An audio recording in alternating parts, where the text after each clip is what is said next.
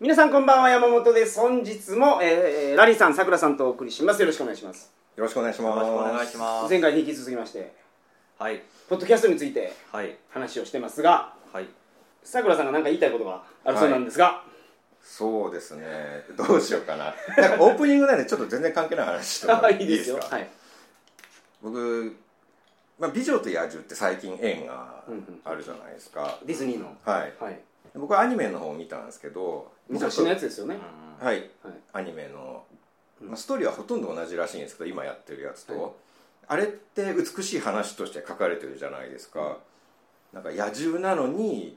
女の人と結ばれて。うんこう人間は見た目じゃないんだよみたいな話でしょうん野獣のようなやつでもちゃんと心が美しければ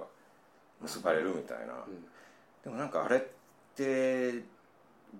ストーリーを追っていくと結局のところなんかお金とか大事なのってそっちなのかなって思ったんですよ、僕もそれ思ったです結よね局地位かいって思ったんですよそうなんですよあれ野獣が王子だから 野獣でもよかったんですよだってあれ女の人の方はもうテーブルに座ればあ勝手にお茶とか出てきて、はいはい料理どんどん運ばれてきて、クローゼットの前に立てば服が勝手に出てきて着替える必要もないんですよ確かに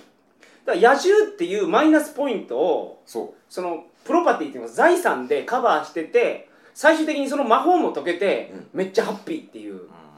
そうなんですよ結局金かよって財産じゃんって思うんですよあれ野獣が城持ってなかったら絶対結ばれなかったでしょ白ってまあ王子様じゃなかったからそうそうであれだって家事一切やんなくていいですからね いやそれって大事ですかやっぱりその上だって料理ももうものすごい豪勢なの勝手に出てくるんですよドレスとか着放題、はいはいお城持ってるんですよ確かにプリンセスになるんですよプリンセススにはなれないでしょえ王子と結婚すればプリンセスじゃないんですか王子と結婚したらあえそうなんですか王子お王子じゃなく王子とて結王婚したら様と女王がいるじゃないですかは子供は王子ですよい、ね、はい、これと結婚したやつって、王女になんの王女女王の子供が王女王子は結局王様になるわけでしょ王様将来的はにいは、プリンセスになれるじゃないですかそれ女王でしょクイーンになるんじゃないですかプリンセスって何ですか子供でし王ょ女でしょ王女だからいやいな,、まあ、なると思いますよだからえ山本さんの疑問で言うとプリンセスだと思いますよそれは外から嫁いできてもうんうんだって日本でもそうね雅子様とかこう紀子様とかプリンセスって言わああそうかれ、る、うん、うんうん王子と結婚した時点でうん王女になれる、うんううんん、うん、じゃあプリンセスになれるで合ってるうんはい失礼しました多分そうだと思うね、だからこうやって飾らないと山本さんみたいに自然な疑問がこうスッと入って きてねそう先週の話ですけどそうそう変なとこ引っそうかそうかる変なとこ引っ掛けこれが素人の良さで すよ、ね、その疑問が差し挟まれ差し差し挟まれたことによってなんか新しい話が生まれてはいはいでほら今ものすごい面白くなったじゃないですか面白くならなかったけどプリンねセスの権面利を白くならなくて変な汗ま出すましたけどます面白くなった確実に面白くなりましたこれが素人のいいとこころれでわすかるんですよだから桜通信とか聞いてるとねそのこの感じがねあるんですよなんかここまで滑ったやつは桜通信では切られてると思いますけどね僕だったら容赦なく今のところは切ってます プリンセスの話一切なかったことにしますけ どね桜通信でであもれば切っててあんな残ってるんですね 切っても切ってもそうですよね30分ぐらい切ってますからあーなるほど1時間半収録して30分切るとかそういうなるほど感じですからあだから野獣が王子っていうつながりがあったけどうんななんていうんだろう見た目が野獣でも結婚したでもあれ食代とかとは結婚しないと思うんですよ絶対美女はーうんうん食代す食代になってた人とかいません食代って何ですか食代ってろろうそく立てる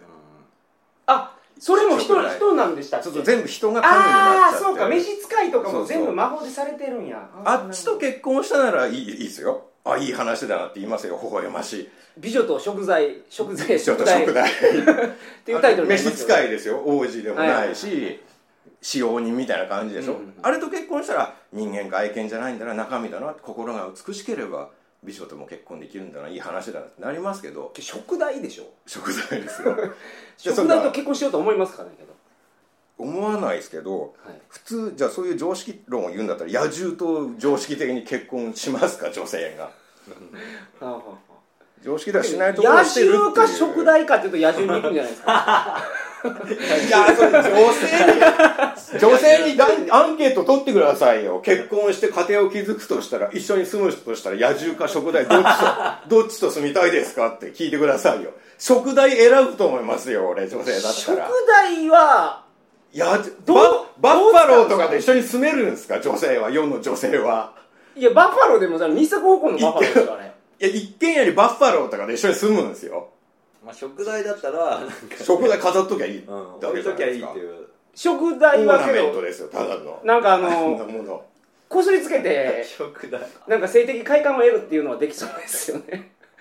何の話をしてるのかわかんないですけ ど結婚するってことはその夜の営みも必要じゃないですかそう思う女性絶対ないと思うんですけどじゃあ そう思うから食代と結婚するわけですよそんな人いないと思ううん野獣もなんか野獣が好きな女性ってそういうところやと思いますけどねあじゃああなのんか美女と野獣もその野獣的なそう荒っぽくしてほしいみたいな野人獣みがた選いぶのな交渉交わりが好きっていうことなんですね おそらくはあそれだったらあ財産関係ないなって思いますよあ中身なんだなそっうてもう外なん見か関係ないなっ体で落とされたみたいな感じになってますけどてそれも全然微笑ましくないですからねいい話では全然ないですよはい、で野獣の方もうん、なんか美女に尽くしてなんか狼とかから身を挺して助けたりしてましたけどはいあれも結局のところ美女だからだと思うんですよあれ王女美女じゃなかったら狼に襲われてても多分見逃したと思うんですよ野獣の方はうんだ野から獣と野獣だったらどうなってたんですかね、いや無理でしょ それ野獣の方が無理ですってうん、ごめんなさいって言うと思います女性も野獣だったらうん野獣の方がってどっちの野獣ですかオスオスの野野獣獣がですかオス野獣がねはいメス野獣を助けないうん、メス野獣としてはオスの野獣のメリットをお城を持ってる王子様であるお金があるっていうところを見出してるわけでしょあの美女と野獣の野獣は相手美女の方へのメリットを美女というところだけに求めてるわけですよということはそれが野獣になったらうんメリットゼロなわけですよ結ばれるわけないじゃないですかすみませんそのあの愛とかそういう感情はメリットだけで動かないと思いますよ何言ってるんです か急に急に人を好き何言ってになるっていう感情はでもさっき食代の例出しましたけどそれは性的な興奮を味わえるっていうメリットを感じているがゆえのことはいではしいょ、はいはいはいはいそれ愛はメリットになってるじゃないですかそれもう性的な交渉っていうのは愛と直結しますからねうですよねんうんまあ盛り下がったところで いやこういうところがいいところですねやっ ぱり予期せぬハプニングが起こるっていうところがはいはいはいじゃあ本編で前回話したかったっていう話をはいしていただいていいですかポッドキャストのは話い、をよろしくお願いしますはいそれでは鳥かご放送始まります体の人使ってたな落とした時一撃で割れません落とさない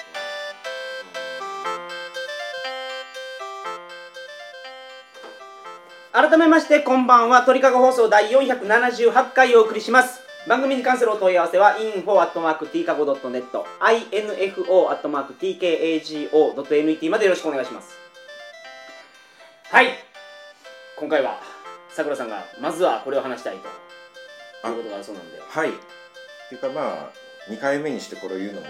ていう感じなんですけど、はいまあ、ラリーさんと僕が知り合ったきっかけというか僕もやっぱりラリーさんがやってる「ハマふたハマれない2人」を聞くようになって、そこからのつながりなんですよね、でまあそれは他の番組海外ブラックロードさんでラリーさんが出ててその告知で知ったんですけど、はいなんかすごい僕はラリーさんに共感するところがあって、はい感覚的に考え方とか、でやっぱりプロの批評家の方ですからさすがだなって思うところが結構あるんですよねそのはい普段、なんて言うんだろう一般の人のものの見方とは全然違うところをついてくるっていうか,、なんかその辺僕も似た性質はあるんですけど、まあ、はい一応本とか書くんで、はいだからなんかある物事を見るときに正面からだけじゃなくて、まあ、四方八方から見なきゃいけなくて、うんでそれがちゃんと裏側までっていうか本質をついたところあそういう見方も見できるのかっていうところがこうあなるほどって思わされたり、はい共感あ分かる分かるであったりっていうのが納得できた、で特に、まあ、例を出しますと選挙についてお話ししてた回があったんですけど、はいラリーさんが、はまいあ、選挙権とか選挙というシステムにはいいまいちはまれないみたいなその回は僕は今まで聞いた中では一番面白かったところですねなんか偽善にまみれてるっていうなんか世の中の人たちは選挙に行くことがすごくいい、ね、時期になるとみんな選挙に行けとかお願いします選挙に行ってくださいみんなってはいはいいう人たちがいたりするんですけどその偽善を見事に暴くっていうかはいはいはいそこが面白かった共感できるところがあってそれ今でも聞けるんですかそうですね選挙のはい、選挙にはまれないっていう話を僕はしたのがありましてはははそれは結構さくらさん以外も反響があってなんかおー今までで一番面白かったですみたいなの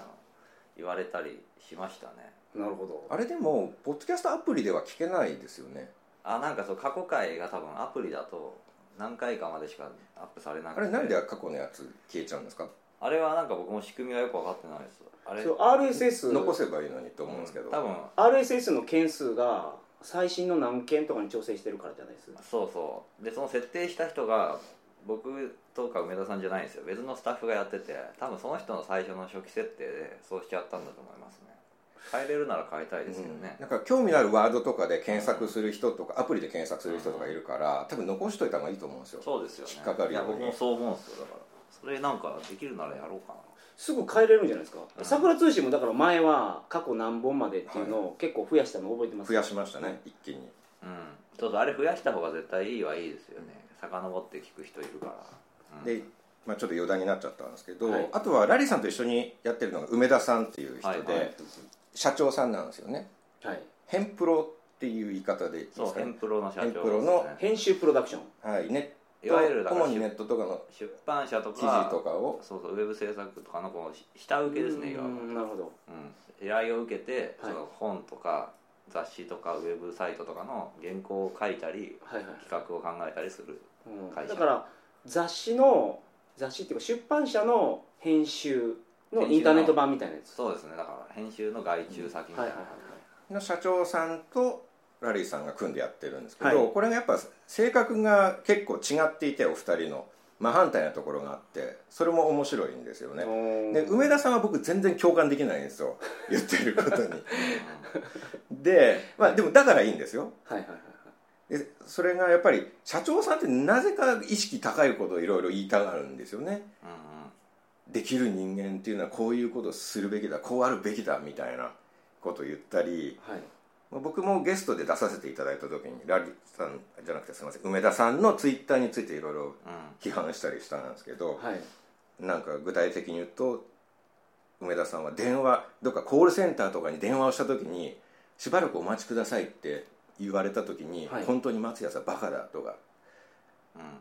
できる人間はそこでメールの確認をしたり作業するべきだとかって言ってああ結構その意識高いことを書いてるっていうで、はいはいはいそれに対してラリーさんが突っ込むのが面白いんですよ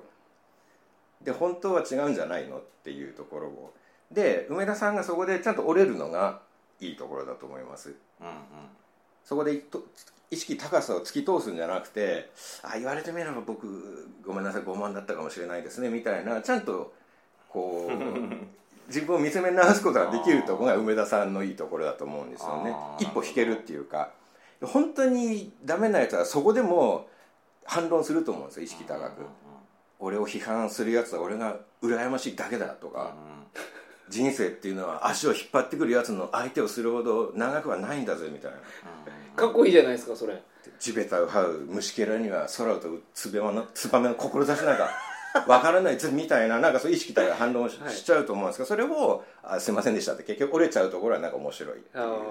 でもそれで言うと、はい梅田さんもそれを反省したのあか、はいあの最近ねツイッターをなんか更新するのをやめましたよいやそれもう研いでた牙を折ってしまってるじゃないで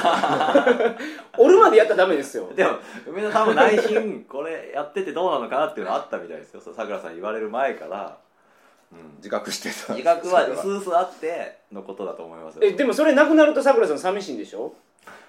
梅田さんはそうあり続けてほしいあですよまあね、まあ僕はたまにしっていうかゲストでだからあれですけどラリさんがまあツッコミどころとしてはそのままの梅田さんでいた方がキャラが際立ってやりやすいとは思いますけどね、それはやっぱ牙が折れていったら聞いてる方だって、はいはいまあ、面白くなるかもしれないですね、うんだから僕はね梅田さんとねすごい似てるとことすごい違うとこがねはっきりしてるんですよね、はいなんかそれがいいかなと思っててはいで僕ねポッドキャストってそこがやっぱ大事だと思うんですよさくらさんと山本さんの関係もそうですけどうんやっぱりねこれね性格全然違いますもんねお笑いコンビと一緒なんですよこれだから相方なんですよねだからはい相方論になるんですけど相方っていうのはやっぱね友達とは違うんですようん友達ってやっぱね気が合うとか仲いいとかじゃないですかうんうあのお笑い芸人がよく言ってる2人で飲みに行くのが辛いっていう気持ちはさくらさんとは僕ありますねんあなんかね僕もなんか一人いたらいいですあんま飲みに行かないらしいですね2人だと2人で行くわけないよういかんっすうんっねてなります気持ち悪いってなりますよねあ一人いたらいいんですよあはいはいはい一人いたら別にその人がトイレ行ってる時もさくらさんと話したりも全然できますうん1対1はダメなんですね1対1うーんだそかれはでも本当相方ですうねん付き合いが長くなるほどそうですねだから最初はラーメン食べに行ったりしましたもんね1回だけですけどね一番にへそうですねそれが付き合いが長くなってしまうとどうしてもそうえなりでますねも僕本当ね正直言うとそれはあってだから梅田さんとはすごい2人でなんか喋ったりするんですよはいするけどでも内心あんま喋んなくてもいいかなって最近思い出してるうんなんかその方が相方的な関係になるかなっていうそのもう本番でしか喋らないみたいなうんなんかその方がねいいいんじゃないかなぐらいの感覚はありますね、なんか大半本当の芸人さんでもそうですよねそうそうそうなんですよ、 2人で会ったりはしないですようんうんね、うんううんーんそうなってしまうんじゃないかなあとなんか2人にで二人で仮にご飯行って話して盛り上がったらもったいないって思っちゃいますそもうんなんかで話してる時にすごい面白いこと思いついたらあこれ取っておこうと思うんですそうよここでは言わないって思いますもんでね実際の収録の時僕忘れてるんですよメモ取らないかあらのじゃあそれやったらもうその場で使っといた方がよかったなとかーそれはでもすごい芸人っぽいです ね僕と梅田さんはそこまでじゃないですそこまでじゃないけど、いでも僕と梅田さんの喋るノリは完全に本番と一緒ですねだからプライベートでもへだから何かについてこう考えを述べ合うみたいな、そうですね共感してなんか恋愛話して慰め合ったりとうかん絶対できないですよねそうそうそうなんかこの「このご飯美味しいよね」とかそういう話は1秒もないので何何かについて考えたりしてますよね、うん、だか確からラリーさんのハマれない2人もやっぱり別にプロを意識してプロっぽくやっているわけではないポッドキャストだけでそのまあ素人っていうとちょっと微妙な立ち位置とは思うんですけどね、だからプロじゃない人がやってる中では僕は購読してる数少ないうちの一つですね、うんまあなんかぜひ今言った選挙の会とか、はいはいこれまずはけど選挙の回聞いていただまあ、くの皆がいいさですよんも聞いていねただけにたらそうですとね多は分あれで噛まれなかったら合わないんだと思いますあれがハマったら多分ハマれない2人が好きだと思いますその人今何回ぐらいやってるんですか今どんぐらいだろう150ぐらいですかねおー多うん100回超えるとすごいですねやっぱり分うんやっぱ毎週やってるんで僕ポッドキャストやるときにだからね決めてたことがあってそれも話していいですかいいですよあの前に一回こういうことやってたことあるんですよちょっとインターネットラジオみたいなはいはいまあ、ポッドキャストですけどはいでそれがねあんまり続かなかったんですよ、うんなんとなくそのねウェブサイトを管理してる人がなんかちょっとボランティアみたいな感じで知り合いの知り合いにやってもらってたんですけど、いだんだんその人がやっぱお金も払ってないしそんな疎遠なので、なんか更新をおろそかにするようになってきて、うんなんかねなし崩し的にやめちゃったんですよはいはいはいだから次始める時はそれをすごい考えてあのーとにかくポッドキャストっていうのはこれ続けるのが第一、うんっていう風に切り替えたんですよねだから続けられるようにまあなんとなくずっと喋れそうな相手を選んだんですよまず梅田さんという、はいはいはいでそのシステムもまずサイそのサーバーサーバーをまず梅田さんの会社のサイトを借りてるんですよはいはいだから梅田さんの会社が倒産しない限りはそこは続くじゃないですか、はいはいで更新も自分でやるんですよで自分でやってるから自分さえ諦めなきゃ続くじゃないですか、でやっぱり自分がちょっとこうなんていうんですかこう受験勉強とかで培ったこのね真面目さがあるんですよコツコツやる真面目さはいはいはいがだから結構週1回更新とかでもなんとなくできるんですよね自分さえ頑張ればできるんだって思うと、であとそのシステムもねちょっと変えたんですよ昔は結構編集したりしてたんですよはい途中切ったりとか、でそれやると自分が面倒くさくて続かなくなるから、うん基本ノー編集でノーカットでとにかくやろうっていうだからそうやってね続くシステムを作ってそれがそれのおかげで今続いてるって感じです、うん続けれるで僕唯一思うのはだから一般人の方の喋りが面白いポッドキャストでもなんかねだんだんねこうなんていうのかな内輪化していくというか、うんあのなんかねリスナーさんからのなんかメールとかを読み始めるんですよ大体、はいあるあるなんわでかりますわかるでしょわかりますわかりますうんでねそればっかりになるんですよなんかこうあー10回中9回がそのなんかリスナーのメールを読む回とかになったりしがちなんですよ、それってね楽なんですよこうは来た反応に返してるだけで,、はいでしかも返されるとその人嬉しいからまた聞くから、すごくいいんですけどでも聞く側としてはちょっと退屈なんですよねなんかそのあのね仲間外れ感を感じます、あそうそううそうちそうわのノリってそうそうそうでそのメールを出している人がまたその人はその人でポッドキャストやっていたりするんですよそうそうそうでポッドキャスト仲間同士でメールを送り合ったりするっていうのがあってそうそうでそれなんかがどっかを攻撃してるような気になってきましたね別に特定のところに言ってるわけじゃないんですそけうど、だからそれはやっぱりその人たちでしかわからない話をしたりしてると疎外感をすごい感じてくるんですよこっちとしては、うんでまあなんか今回僕らもポッドキャストやってる人同士で集まってるのに言うのもなんなんですけど、はいはいまあでもねそのまあ、もちろん知り合いのメールでもいいんですけど汎用性がある話っていうか、はいはいはいその人たちのノリでしかわからないことを言われるとやっぱ仲間外れにされた感じがしてもう嫌だってなっちゃうっていうのはありますねなんかそそううだから感結じる局のはね。何でもいいんですよ本当テーマなんてなんか要は面白い人が喋ってたら面白くなるんですよ、何でもほだからこう目の前にウーロン茶があったらウーロン茶の話で、はい多分盛り上がれるんですよその本来話が面白い人だったらでもなんかそれをあなんかそういうネタを探さないで、なんかメールというなんか一番お手軽なところに頼りがちなんですよなんか一般人の方ってあれがもったいないなって思っちゃうんですよせっかく普段の喋り面白いのに、多分裏で雑談ではもっと面白いこと喋ってるはずなのに、うんなんかリスナーメール今回読みますみたいになってその話で終わるみたいなあれがねなんかもう惜しいなって思うんですよ、もっとああなたたちの面白い話聞きたいよ僕はって思っちゃうんですよううんだからウーロン茶見て面白い話できるのは、なかなか素人でいないとあまあウ思ーうんですけロン茶どは言い過ぎかもしれないけ どやってみますか今ここででも例え ばウーロン茶でいや例えばなんか血液血液なんで、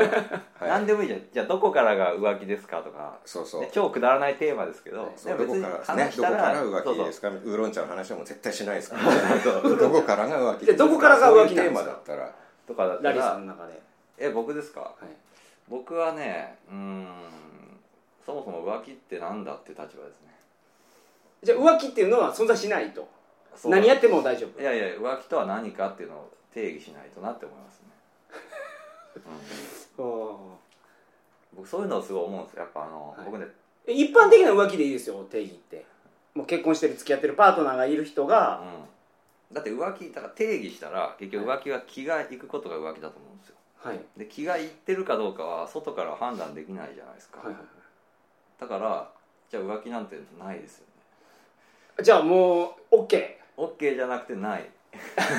ということですねうん、じゃあこっか認らめるこっわけからが浮気っていうラインがもうないとないないっていうか判別不能ですよねそれはね僕ちょっと似てるんですけど、はいバレたら浮気ですうわーバレた瞬間浮気ですやっぱ哲学的に言うと、はいはいはいあのまあ、ラリーさんの方が詳しいかもしれないですけど認識論っていうのがあって確かにあるものの存在っていうのはそれを本人が認識した瞬間に存在するんですよ、はいはいはいはいはい今ここに我々が認識していない人たちとか物たちって存在しているのかししてないのかわからないじゃないですか、存在していてもいなくてもこっちには関係ないじゃないですか、うんうん正直言ってで存在していないと考えていいんですよ今認識できないならばそ確れかには存在していないことになはいるはいはいはいってことは浮気も同じで認識されない限りは存在しないんですようんうんうんうん以上です相手側はだからそのパートナーはそ認識しなければそれは存在してないじゃないですかうんさくらさんの側は認識してますよねでもさくらさんの側っていうかその浮気した方 は本人がだから本人は浮気だと思わないでやりますからなるほ遊どびであるとあーなるかほど本気であるとか、そこで浮気と思ってやったらダメなんですねそう浮気じゃないよっ てだって芸能人の不倫とか文春に出なかったら我々にとっては存在しないじゃないですかあの我々にはねね、だから浮気なんてものはなかったわけですよゲス不倫なんてものはなかったんです存在しなかったんです確よかにでもそれがうん週刊誌によってこう世間にさらされたことによって存在するようになったわけですよはいはいはいはいだからバレた瞬間浮気というのは存在するようになるからバレるかバレないかがラインだというのは僕の考え方確かにだからって僕はもう絶対そういうことはしないですけ ど、ね、それは、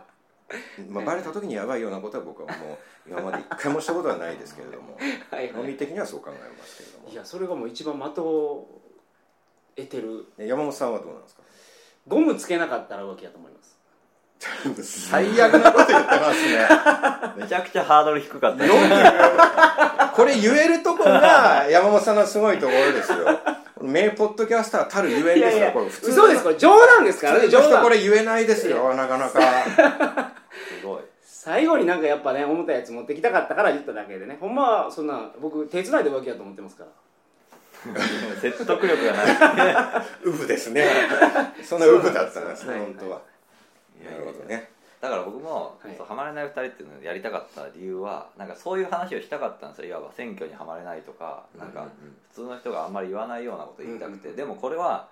ポップじゃないなっていうのは分かってるんですよポップだからこれが多分万人に人気が出てあわーってなあなるよるほどはうなでな内容ではないと、いだから自分が特別理屈っぽいからこういうこと考えちゃったりしてこういうこと誰かに言いたいけど多分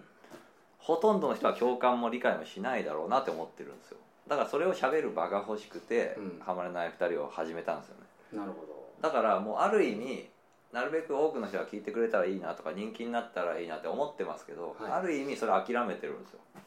別にそこはもういいやと思って、う人気出るわけないというその自分のまあはけ口みたいなもんだからこううん喋、りたいから喋ってるのであって結果的に誰かが面白いって言ってくれたら嬉しいけど、まあ、そっちを目的とはしないですよね、んそっちを目的としたらもっとなんか今流行りのなんかスイーツの店に行ってきましたとかいう話をした方が多あ分ー人気は出るじゃないですかはいいやわかんないけどいやでもね日本人って僕、ん少数派が実は多数派だと思うんですようん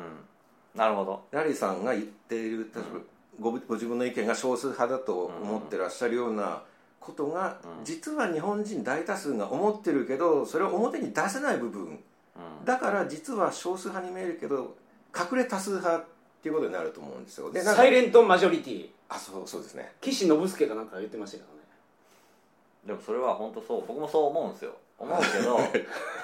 岸信介の件どは、んどんどんあ のスルーされるなんていうまあいいですけど、岸はい、信い介や、の僕件は今回のブスケじゃなくて、いや、欅坂46でしょ、今で言ったら。どっちかというと。サイレントマジョリティっていうね、曲が出たんですよ。それですごい売れたんですよ、去年。ああそうなんですよ、うんじゃあそっちでうん。はいじゃあそれ、はいこ紅白でも歌ってたんですよ。知らないですか欅坂欅そ坂れ全然知らないですそうそう それって欅坂が言ってましたねサイレントマジョリティってそういえばっていうかどどっちが有名ですか岸信介といや、知らない。人による でしょ。まあ、岸信介のところ削る流れで今言ってますからいやいや欅坂あすごいあの大事な日本を動かした事件ですよいや欅坂は言ってましたもんねそれ確かにそう、今ね、さくらさんが編集点を作ったのを、山本さん気づいてないでしょ。編集しないですから僕でも僕だったらそうするなって思って今編集点作ったんですけ ど、ねまあでも鳥かご放送ではされないなと今分かってましたけれどそうもそ いや、そう、だから本当は多数派だと思うんですけど。あそうだから世に出ているおしゃれな感じのおしゃれ雑誌とかこうキラキラしている感じっていうのは少数派の人たちが、うんああいうのが大多数派なんだ悔しいと思ってるんだけど実はそっちこそがものすごい少数派だと思うんですようん他の多数の人はそれに憧れているだけで実はうん少数派だと思っている多数のなんか鬱屈したものを抱えているおしゃれに対して怨念みたいなのを持っている人たちが多いと思うんですよね、うんおしゃれに対して怨念持ってる人多いんですかそう多いと思います怨念まではいかないけど、はいなんかそうそうそんなになっていうのは今それが逆転しかけてると思いますえネットとか広がっているから、はいはいはい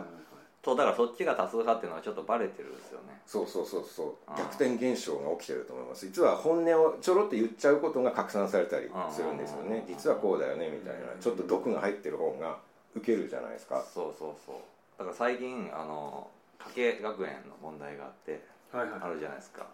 それでなんかカンニングの竹山さんがテレビではい「いやあの問題って正直なんか僕何が悪いか分かんないんですよね」みたいなこと言って、そしたらそれがすごい今拡散して「分かる分かる」みたいな実はみんなそう思ってたぞみたいなのでうん拡散してるんですよ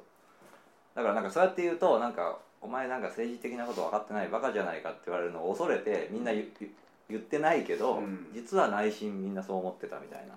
でそこは言えるんでしょうねでも小出圭介かわいそうっていうのは言えないんでしょうんまあいろいろありますよねだからそこはなんでハマれなんです かえラリーさんって結構山本さんに時々冷たいうん あ本当ですよ基本スルーですよねえはいもう何度かすごいすごい勢いのスルー見てますねあ本当ですか小出圭介さんもあれをはめられたっぽいですけど結構擁護論あると思いますよでも両ね方論ありますよねだからああるんですかやっぱり私もなんか小出さんに仲立ちされたいとかなんかツイートしてる人がいます よそれは叩かれそうです本当にあのー、誰でしたっけあの夢の女優さんの息子さんがうん高畑あそうそうそうそうそうそうそうそうそう、はいはいはいあんな事件がこの前あったのにそんなに引っかかるんやなって思ってしまいましたけど、うんまあああいう人は大体まあ、昔からあったのかもしれないであすけっどたんねだと思いますそれよをなんか事務所の方がお金払ったりして聞いてたやつがうん今なんか雑誌社に売りに行こうとかいう選択肢がうんまあそうですよね、はいお金になるからって言って分かってるんですよね一般の人たちもそれが、あんなのっていくらぐらいで買い取ってくれるんですか例えば文春が見出しでバーンって出すよううんなネタをリークできるとしたらいくらぐらいそれはものによると思いますねうん僕もなんか知らないですけど、はいうん、でもよく言われるのははい結局それで、んだから問題のその重要度と、うんあとその人物の重要度とあとその何があるか、写真撮れてるのかとかその証言を録音してんのかとか、はいただそうそういう体験しただけなのかでやっぱ変わってくる、あーうんうん、でもそんないかないみたいですよ言ってもあそうなんですか、うなんかタイガー・ウッズのメイドさんはめっちゃもらったって言ってましたけどねんうんアメリカとかだとでかい高そうですねなんかあっちのう方んは、パパラッチとか命がけじゃないですか向こうってあれ見てると大金稼げるんだなって思いますよ本当にはいはい人間の心を捨ててるじゃないですか完全にあの人たち確かに子供とかがいようと、うんどうでもいいって感じじゃないですか突撃していってそうだから有名になりすぎると本当に怖いなと思ってしまいますよねうんそうだと思いますよだから、うん、有名になるのって今の時代は結構リスクがよっぽどだから好きじゃないと割に合わないですよねそのうん、割に合わないと有思名いになまっすてちやほやされたいっていう願望が異常に強い人じゃないとなんか損の方が多いと思いはいはいはいます、今日これ何の話をしてたんでしたっそうけだそうなんですよ僕 もさっきから思ってたんですけどポッドキャストをうん、ポッドキャストの話話でうんはいはい、これポッドキャスターあるあるかもしれないんですけど、はいポッドキャストを、まあ、我々やってるじゃないですか、はいで時々「あポッドキャスト聞いてます」って、まあ、僕の場合は「桜通信聞いてまはす」いっはいて言われて「あ嬉しいな」ってすごい喜ぶんだけど、その後で「僕もポッドキャストやってるんですよ」って言われるとちょっと嬉しさ減る感じしませんかなんでなんでですかうんわかるわかるあれえわかりますわかるのねわかりま すよねやっぱ感性同じだから僕とラリーさんえそれは純粋好きじゃない感じがちょっとするんですよ20%ぐらいちょっとこっちの嬉しさが減る感じまだ何にもやってない方が大好きですって言ってくれた方がちょっと嬉しいっていうわかるなそれえー、例えば洋食屋で考えてみましょうよ、はいさくらさんのが洋食屋やってて、はい、さくらさんのところのハンバーグすごく美味しいですね、うんこれ嬉しいですよねうんいや僕も洋食屋やってるんですようん、ハンバーグも売ってるんですよって言われたら、うん余計うれし嬉しくないですかまあ、そう言われるとそれ多分それと違うんですよ まあなんか自分の店でもやってるハンバーグやってる人がうちの店で食べてくれて美味しいって言ってるんやっていうのやっがぱりハンバーグ屋ははい誰もができるわけではないっていう違いがあると思うんですよ、選ばれた人間しかハンバーグ屋を続けていくことはできないでしょ いやだからハンバーグ屋を続けているという時点で、はいその人はプロなわけですよほうほう食品界のプロハンバーグ界のプロそのプロに認めてもらったということは嬉しいですよ、はいはいで転じてポッドキャストをやっている方たちももう皆さん番組やるくらいですから面白い方たちではいそういう方に言っていただくのはもう嬉しい です どこに着地皆してるさんですかん面白い方ばっかりですから ねいや今真逆に着地してる今途中でこのまま行くとちょっとディスりが早くなっ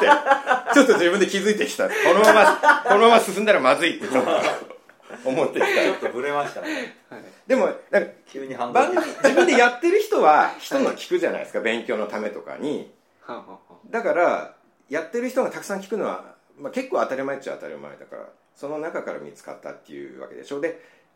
何もや番組やってない人は別にポッドキャストとか普段縁がないかもしれないでもそれなのにあえて聞いてくれてるというところにちょっと嬉しさを感じるそうですね、うんだからそうやって言われると多分ポッドキャストやってますって言われると、はいなんかポッドキャストが好きな人って感じがするんですよだからうんあー自分のラジオをじゃなくて、ポッドキャスト全般が好きでその中でもあなたのも聞いてますよっていうそうニュアンスを感じちゃうんですよね、なんかね、その人の周りにはポッドキャストが常に存在しているのが当たり前っていううん人が言ってくれるのとそうでない人とはちょっと違うそうじゃないのっにていうこれ桜通信を見つけて聞いてくれたっていうとなんか嬉しさ倍増というかどっちも嬉しいんですけど多分、はいはいはうんよりね、ううんん、でもどっちも嬉しいですよね基本別にもちろん聞いてまだかすって言わられたらそうそうそう番組やってる人が聞いてくれる人聞いてくれるっていうのが100嬉しいですはいそうじゃない人は120 2, 割増しにされるんですよ嬉しさが倍増する倍増するって話になんか変わってますけど一番初めの話は減点になるっていう話でしたよねなんか知らん間に倍増に変わってますけ ど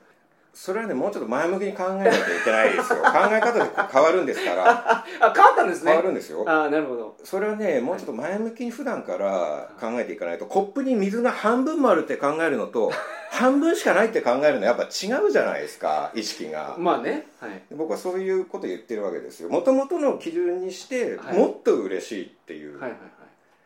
ポッドキャストやってる人が聞いてくれてるのももうものすごく嬉しいけどそうでない人が聞いてくれたらさらに嬉しいっていうそうプラスプラスでやっぱり考えていくっていうのが人生を楽しく生きる秘訣だと僕は思うんですよ いやまあまあそれ分かりますよそれ分かりますけど初めて言ってたことがなんかちょっと変わってきてるなって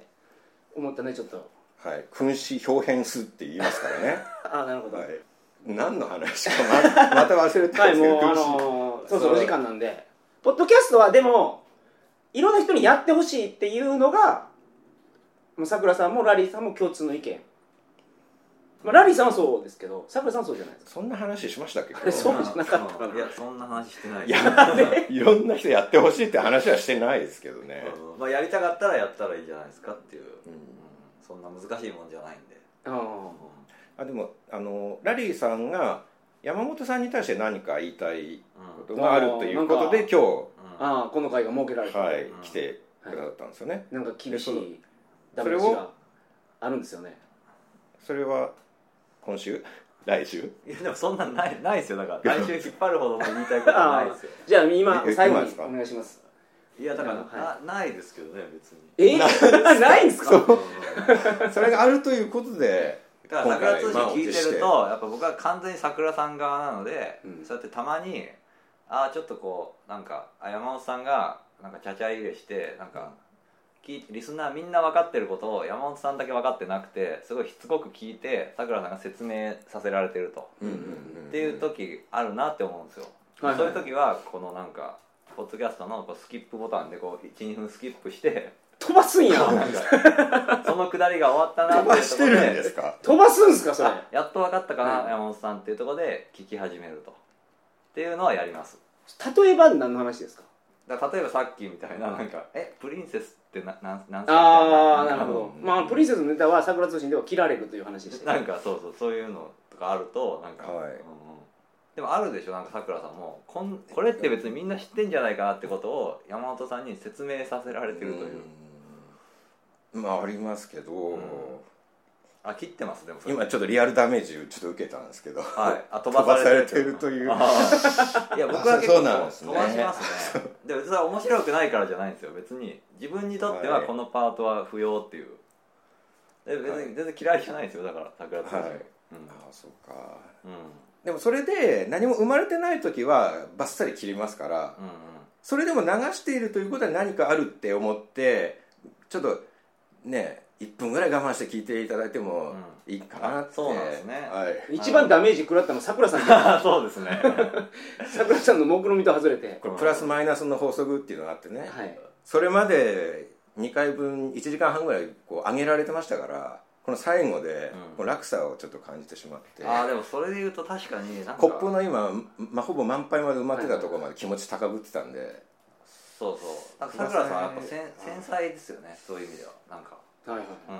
あそういうとこ気にされるんだなと思ってそうかうん僕逆にあんま気にしないですもんその感じなんか CM 扱いっていうことになってるわけですね、うん、それは CM のように飛ばされてしまうっていうそうですねでもあんまりないですよ、うん、桜通信はそんなにでも今そん言いなましフたォよローを入れてももうダメいやいやいやいや本当にぐっさり刺さりましたから いやいや本当に本当に、まさかのはいねうん、いやいやそんなに落ち込みすぎこんな展開にまさかなるとは飛ばさないですか逆に桜さん聞く誰かが聞く時ちょっとこのパート飛ばそうかなとかないですかうーん AV とか飛ばしますけどねそれはあはいはいはこれですこれですそのスルーサカフェンっていうのはいいやいや分かるなって AV, AV は確か飛ばします飛ばします僕もはい、はいうん意外と手強い人今日呼んでしまったなんかあれですねボケたのが、う例えば本当にマシンに入ってきたうら、そうですねって受けてしまうのが、ん、うんふわふわふわっていう空気になるのも好きなんですよねだからラリーさんはどうなんですかね多分だからツッコミとか作り笑いをする感覚がないからじゃないですか、そんなこと言ったらあれですけど、いやばいやつみたいですけどラリーさんがシビアなのは今日よくわかりました本当 にわかりましたすごいシビアいでやすなんねかさそすんがなねプロスループしロてだるけあつりもますりよはないんですけど多分そういう習慣がないんでしょうねなんかこああ先ほどの話もう、ねそう愛愛想でこう、はいはいはいちょっと受け答えするとかうなずくとか,、うんなん考えちゃうんでしょうねだから多分、うんうそう考えちゃうんですよだから別に無視してるわけじゃなくてんいやいいですいいですあの大丈多夫で分す、ね味わってるんですよまだ口の中に食べ物があるから噛んでるから次の食べ物が入ってこなくなるんですよ多分、なるほどなかなかでもあのウーロン茶とか岸信介のスループリは最近見ないううんんスループリでしたねまあ岸信なんか介3ね人ですからねここ見事でしたねだからいやでもなんか3人だからなんかかさくらさんが受けてくれたらいいのかなって思っちゃうんですよねなんかそう譲るというかだからあの譲ら譲り合いにしないで大丈夫ですからライトとセカンドの間に飛んだフライを、はいセカンドがこう譲るみたいなあこれライトが取るだろうみたいなそそしたらポテンってポテンヒットになるみたいな、ポはいッドキャストは戦いの場ですから、これどんどん前に出ていかない あとダなメんですよ、ねやっぱり。あじゃあ出てきますけどね、今更、うん今更ですね、ちちょょっっととは。守備範囲広めにして取ってきますけどありがとうございますはい、 2回にわたってポッドキャストについてはい、あの有識者にお話をいただきましたいやいやとんでもないですいや勉強になりましたはい 来週も何か話ありますいやどちらでもいいですけどどうどうですかどうで何でも喋れます。 OK ですすかはいじゃあもう一回やりましょうもう一回やりましょう、はいぜひ、はいお願いしますそれでは皆さんおやすみなさいませおやすみなさい。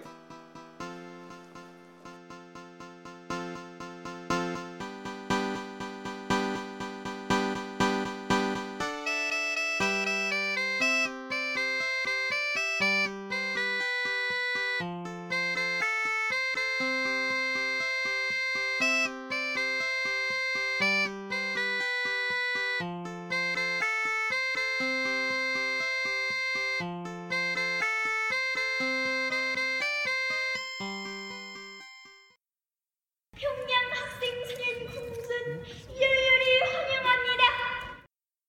僕が北朝鮮に入国することが決定してしまったんです。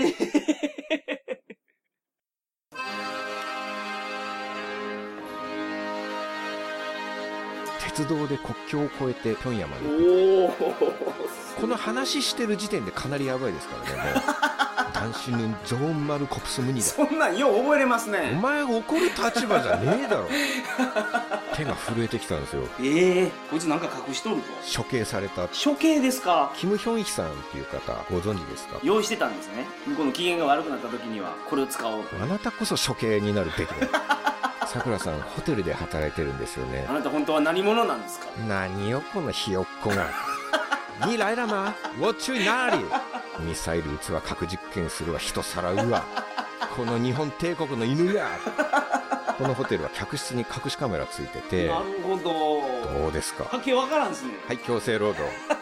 今時こんな世界をリアルに体験できるとは小説でもバーチャルリアリティでもない本物の国ですからねこれすがごいな本当に想定していってますねあらゆるシチュエーションをでトンボ食べてるんですからねなんか心が本当に心が痛い信じさせたのがすごいですね真実って一体何だろうっていうのも思うんですよね、まあ、そこにいたら楽園やと思ってたら楽園なんでしょうこんな国もう二度と来るかボケなんじゃてめえ俺らてめえ気安く話しかけてんじゃねえぞぶっ殺すぞ我らお宅様は核実験を強行してよう切り込みましたねそれまあいいじゃないですかまあじゃあ50-50ということで 50%50% の責任でこれを配信すると桜通信過去放送第11週よろしくお願いしますよろしくお願いします